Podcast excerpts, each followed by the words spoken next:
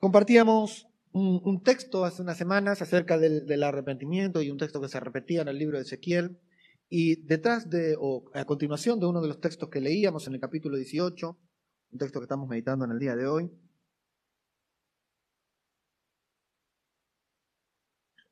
voy a leer en la versión de Reina Valera contemporánea, pero también, Cristian, tenete preparada la otra versión, 1960. Vamos a leer las dos. Primero, Reina Valera contemporánea, que dice, capítulo 18, verso 31. Vamos a leer desde el verso 30, que es el texto que habíamos reflexionado y meditado este, junto con otro texto también hace, algunas, hace algunos domingos, que dice, desde el verso 30, así que, pueblo de Israel, voy a juzgar a cada uno de ustedes según sus caminos. Por lo tanto, vuélvanse a mí y apártense de todas sus transgresiones, para que su maldad no sea la causa de su ruina. Habíamos hablado del, darse vuelta, del volverse, del convertirse, tenía que ver con un giro de espalda de 180 grados. ¿eh? Bien, eh, estuvimos aprendiendo un poquito de geometría, ¿no? Este, y ahí, creo que, no sé si Pedro a Susana, no sé qué te decía, este, que si girás 360 grados estás en el mismo lugar, te decía. ¿Aprendiste la geometría, Susi? Claro. Si gira 360 grados, estás en el mismo lugar. Da vuelta como la calecita. ¿eh? Pero 180 grados es totalmente la inversa de la dirección en la que vamos trayendo, vamos llevando. Muy bien. Verso 31 dice, pueblo de Israel, ¿por qué tienen que morir? Apártense de todas las transgresiones que han cometido, girar estos 180 grados, y forjen en ustedes un corazón y un espíritu nuevos. Porque no quiero que ninguno de ustedes muera, así que vuélvanse a mí y vivirán. Pero forjen en ustedes un corazón y un espíritu nuevo. Forjen. Y la otra versión, que es la que mm, la mayoría de nosotros tiene también en sus casas o aquí, Reina Valera 1960, Dice, vamos a leer desde el verso también 30, pero vamos a hacer hincapié en el verso 31, eh, aunque cuando leamos el verso 32 van a ver que es un texto muy conocido. ¿eh? Yo no quiero la muerte del que muere. ¿eh? Bueno, por tanto, yo os juzgaré a cada uno según sus caminos. Em, el texto viene hablando de había una ley que decía que la maldad de los hombres iban a acompañar a sus hijos en la primera, en la segunda y hasta la tercera generación. Bueno, este texto derrumba ese pensamiento y esa teología de la ley. Ahora cada uno va a ser juzgado según su propio pecado. O sea que los hijos, los nietos, no tienen por qué cargar con los pecados de sus padres o sus abuelos o sus bisabuelos. ¿Se entiende, no? Bueno, en la ley decía eso. La ley decía que el pecado de los hombres iba a acompañar, o de las mujeres, iba a acompañarlos, inclusive a sus hijos, hasta la primera, segunda y tercera generación. Bueno, eh, hay algunas prácticas con respecto a, a, esos pecados generacionales que tienen que tener cuidado porque no, no están de acuerdo a lo que nos va enseñando el capítulo 18 de la Biblia. En este caso, de Ezequiel, pero a partir de estos textos proféticos de Ezequiel, de Jeremías, que también se van a plasmar en la, en, la, enseñanza y en la prédica de Jesús y van a acompañar en todo el Nuevo Testamento. Los hijos no tienen por qué cargar con los pecados de sus padres, ni de sus abuelos, ni de sus bisabuelos. Son nuevas personas y tienen nuevas oportunidades de vida y pueden hacer cosas totalmente diferentes, corregir los errores de los padres en sus vidas corregir los errores de sus abuelos en su vida también, tienen la, una nueva oportunidad de andar en un camino correcto. ¿Se entiende? Bueno, todo el capítulo 18 habla sobre eso. No lo vamos a leer, pero léalo bien en sus casas. Por eso dice, yo juzgaré a cada uno según sus caminos, no por los caminos de los padres, ni de los abuelos, ni de los bisabuelos. Oh casa de Israel, dice Jehová el Señor, convertíos y apartaos de todas vuestras transgresiones, y no os será la iniquidad causa de ruina. echad de vosotros todas vuestras transgresiones con que habéis pecado y haceos un, un corazón nuevo, forjar, dice el otro texto que hemos leído en la otra versión, forjar un corazón nuevo y un espíritu nuevo. ¿Por qué morirán casa de Israel? Y por último el verso 32, porque no quiero la muerte del que muere, dice Jehová el Señor, convertidos pues y viviréis. No, no quiero la muerte del que muere. Pero subrayemos el verso 31, que incorpora Jeremías y también Ezequiel un pensamiento nuevo. Un pensamiento nuevo. Este pensamiento es el del corazón y el espíritu nuevo. Hasta este momento tenía que ver con la aplicación de la ley, la aplicación de la palabra y llevar adelante en su vida cotidiana una práctica de vida que, estaba relacionada con la escritura. Quien vivía y quien practicaba esos mandamientos, esa era una persona recta. Pero a lo largo de la historia y del camino, Dios fue viendo que el ser humano, y particularmente su propio pueblo, el pueblo de Israel, eh, por más que se esforzara en aplicar, en practicar la palabra, en practicar la ley, no podía. Porque en su interior no había cambios. No había cambios en su interior.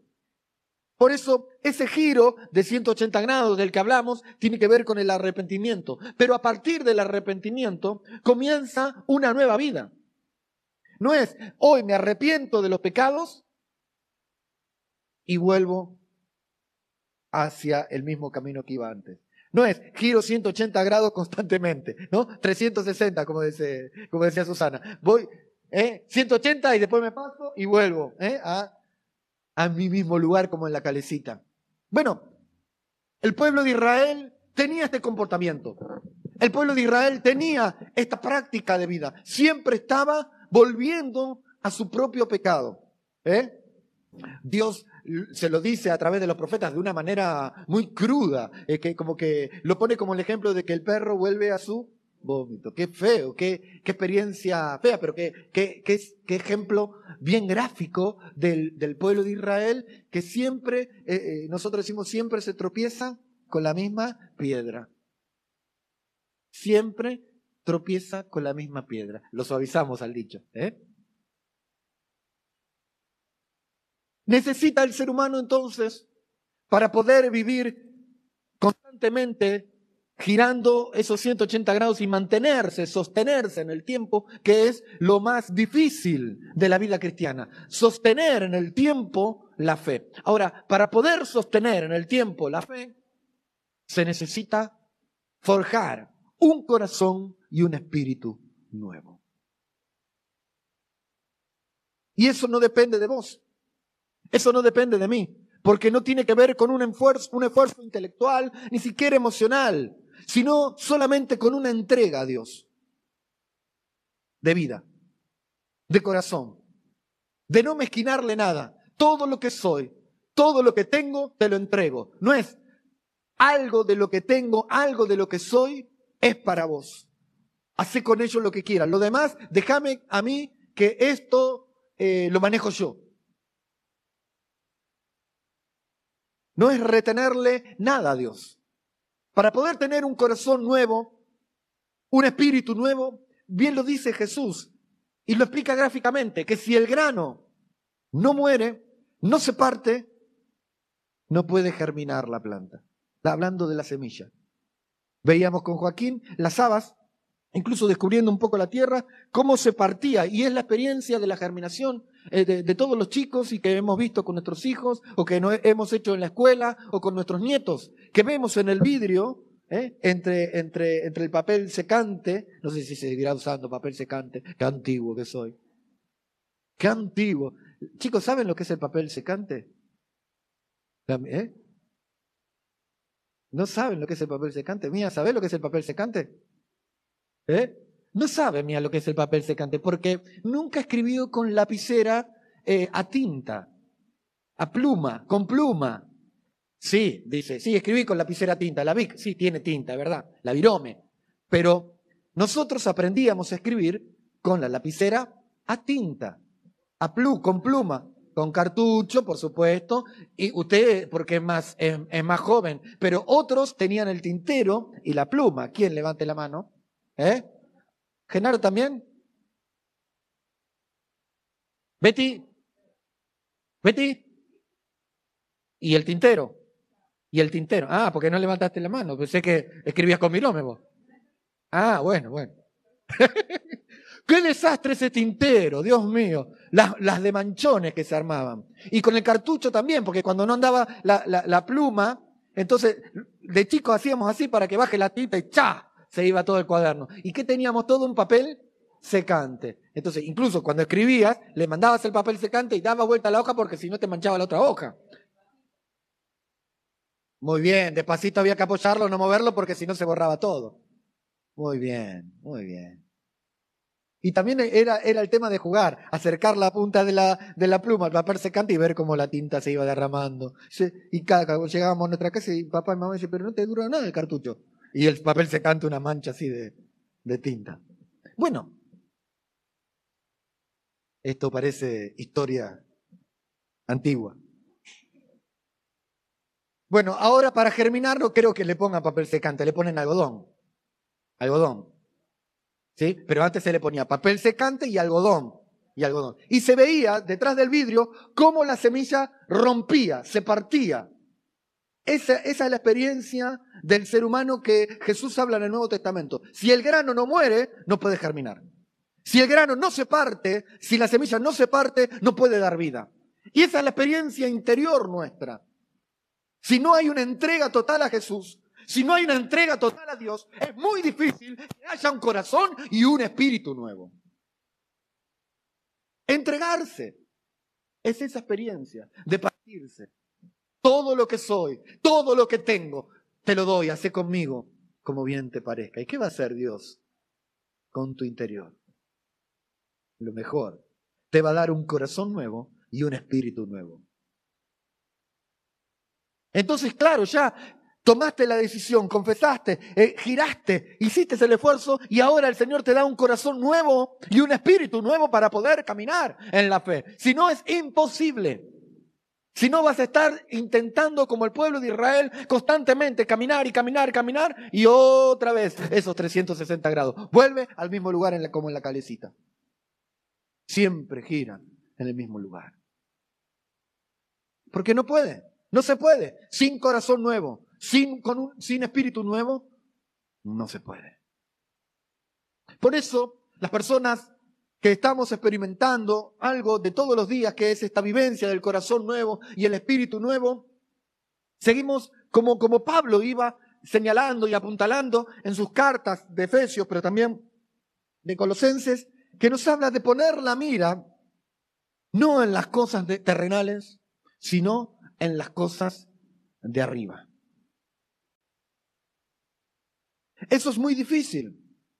No se puede lograr con un esfuerzo tampoco emocional, intelectual, sino tiene que ver precisamente con un corazón partido, como dice la canción, con, una, con un corazón que, que se entrega totalmente al Señor y que Él hace un corazón nuevo y un espíritu nuevo, puede tener una visión nueva. Puede vestirse de un nuevo hombre, de una nueva mujer. Puede andar en un nuevo camino. Puede enfrentar las nuevas dificultades y problemas que se le vayan presentando en el futuro. Y aún aquellas viejas también, que aparecen como fantasmas constantemente, ahora las está enfrentando con un corazón nuevo, con un espíritu nuevo, con una mirada puesta no en las cosas terrenales, sino en las cosas celestiales. Con los pies sobre la tierra, pero mirando lo que está por venir mirando lo que está por venir. Vístanse del nuevo hombre, del nuevo ser humano, de la nueva mujer, dice Pablo en la carta de Colosenses. Dejando ya lo que hemos practicado en esos 180 grados pasados, dejando ya, alejándonos constantemente de eso, del pecado que nos asedia, que constantemente está tratando de venir con sus angustias, con sus culpas, con sus problemas, porque ¿quién se siente bien después de meter la pata? Viene la culpa, viene el dolor, viene la angustia. Aunque no se manifiesta, constantemente está adentro. Y después se hace práctica y se hace callo en el alma. Y lo más difícil es cuando no aparece la culpa, cuando no aparece nada, no aparece esa, esa alerta ya en nuestro interior. Ahí tenemos que comenzar a, a pensar seriamente dónde estamos parados. Porque cuando ya no aparece esa alerta, que es ese espíritu, el espíritu de Dios dentro de nosotros, contristado, angustiado por el camino que estamos llevando, bueno, ahí, si no, ya no aparece eso, si no percibimos esa tristeza de Dios dentro nuestro, eh, se tienen que encender las alarmas. Las alarmas espirituales. Porque ese corazón nuevo, ese espíritu nuevo, otra vez está empezando a envejecer. Y acá no tiene que ver con las edades. No tiene que ver con los caminos recorridos. No tiene que ver con las experiencias. Tiene que ver con algo nuevo. Que Dios tiene para vos y para mí. Jesús dio otro ejemplo de que el vino nuevo no puede ser guardado en odres viejos. En este caso, cuero viejo. ¿Eh? ¿Alguien aquí tuvo alguna bota de cuero para guardar vino o, tuvo un odre de cuero? Joaquín, este, ah, ah, vos también. Ah, tu suegro, vos no. Nelly, vos, ¿eh? mi papá. Bueno, bien, la trajo de España, bueno. Bueno, no se puede poner un vino nuevo en, en, en un odre de cuero que ya está muy viejo, porque ese vino nuevo, en ese cuero viejo, lo va a romper, lo va a partir. Entonces, tampoco se puede poner un remiendo nuevo en un cuero viejo. Porque el remiendo nuevo puede aguantar, pero no el resto. Tiene una vida útil el odres de cuero. Tiene una vida útil. Entonces, para que el Señor siga derramando de su espíritu, espíritu nuevo en tu vida, ¿qué necesita? Un espíritu nuevo, un odre nuevo una persona nueva. Eso enseñó Jesús. Si nosotros queremos seguir caminando en la dirección en la que venimos trayendo, sin arrepentirnos, sin girar 180 grados, bueno, Dios no puede derramar su espíritu en nosotros. ¿Por qué? Porque el odre está viejo, porque esa mujer, ese hombre está viciado de conductas del pasado y, y ahí insiste y camina. Pero si gira 180 grados, el Señor eh, hace que esa persona tenga un corazón nuevo, forja en la persona un corazón nuevo, un espíritu nuevo, y entonces el Espíritu Santo puede venir y fortalecerte y darte las fuerzas todos los días para poder atravesar cada prueba, cada circunstancia difícil y cualquier escollo que se pueda presentar en la vida.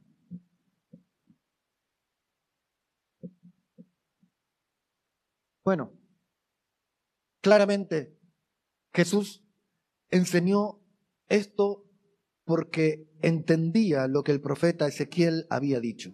Ya lo hemos subrayado algún miércoles, lo hemos subrayado algún domingo. Piensen que los textos que estamos leyendo van a ser fundamento de las palabras de Jesús, de las palabras de los apóstoles luego. Estas cosas. Que se corta la cuestión de los pecados generacionales y cada uno eh, va a ser juzgado por sus propias faltas por sus propios pecados. Esta expresión de la necesidad de forjar un corazón nuevo y un espíritu nuevo. Tanto es así, y con esto terminamos, que Juan en, en su evangelio recordó las palabras de Jesús y habló diciendo, algo que nosotros leemos muy a menudo y que viene, que el Señor va a ir a preparar morada morada. Morada. Pero si leemos bien el Evangelio de Juan y leemos bien ese texto, nos vamos a dar cuenta que lo que el Señor está haciendo y está edificando es en nosotros su morada. De que Él no mora en un lugar hecho por manos de hombre. Que Él no mora en otro espacio que no sabemos. Que Él no habita en algunos lugares celestiales que nosotros todavía no conocemos. Él habita en vos y en mí. ¿Y qué está haciendo? ¿Está de vacaciones? ¿Qué está haciendo? ¿Entró en reposo el Señor? Todavía no entró en el reposo. No entró en el, está trabajando. Muy bien, Liliana, está trabajando. Está forjando ese corazón nuevo y ese espíritu nuevo. Está preparando la morada eterna. Preparando esa morada eterna. Trabajando. Mientras nosotros le ponemos ese esfuerzo de caminar en el sentido contrario a donde íbamos. Ese, ese sentido contrario es un camino ancho espacioso. Su fin es camino de muerte. Por eso aquí en el texto dice, yo no quiero la muerte del que muere. Pero el camino de girar esos 180 grados es un camino estrecho, angosto. La entrada también es angosta, la puerta es estrecha. Pero su fin es camino de vida y de vida eterna. Y con eso nos vamos a quedar. Con que el Señor tiene que forjar en vos, en vos y en mí un corazón nuevo y un espíritu nuevo. Que el Señor está trabajando en vos y en mí haciendo esa nueva morada. Pero que se necesita para eso en una entrega total. No puede haber un corazón nuevo y un espíritu nuevo en alguien que le esté mezquinando algo al Señor, guardándole algo, y que no le entrega todo, totalmente todo al Señor. Por eso te invito esta tarde a reflexionar, a pensar, no en otros, sino en vos, en mí, cada uno de nosotros, en el lugar en donde estás, ahí, inclina tu rostro al Señor y, y que Él pueda encontrar en tu oración, en tus palabras, una entrega total. Que no le mezquinas nada al Señor.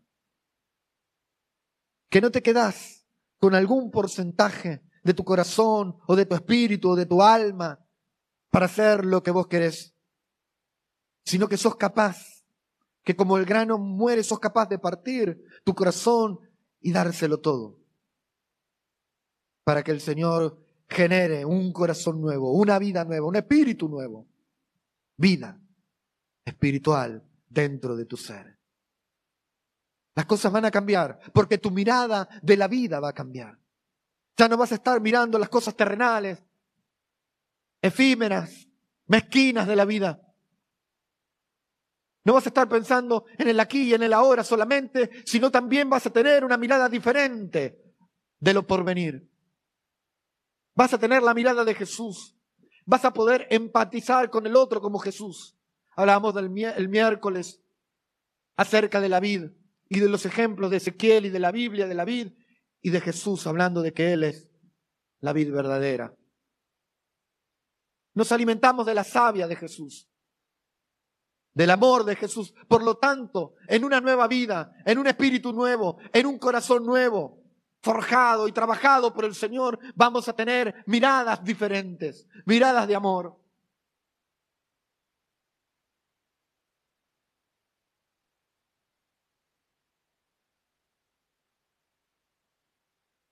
Señor, crea en nosotros un espíritu recto delante de ti. Crea en nosotros un espíritu nuevo. Crea, en Señor, crea, Señor, en nosotros un corazón dócil nuevo. Obra en cada uno de nosotros, te necesitamos. Necesitamos para poder caminar en ese sentido, en el sentido de la vida, por el camino estrecho, entrando por esa puerta, viviendo dentro de tu reino, poniendo la mirada en las cosas de arriba. Necesitamos, Señor, tu corazón, tu espíritu dentro de nosotros. Ser mujeres y hombres nuevos. Donde ya dejemos atrás todo ese contrapeso que venimos llevando, que nos trae culpa, que nos trae dolor, angustia, aflicción. A veces no entendemos por qué y qué es lo que está sucediendo. Señor, perdona nuestras vidas, perdónanos y quita esa mochila pesada de, de, que llevamos sobre nuestros hombros. Nosotros te necesitamos, Señor. Ayúdanos a andar en vida nueva, con un corazón y un espíritu nuevo. Amén. Amén.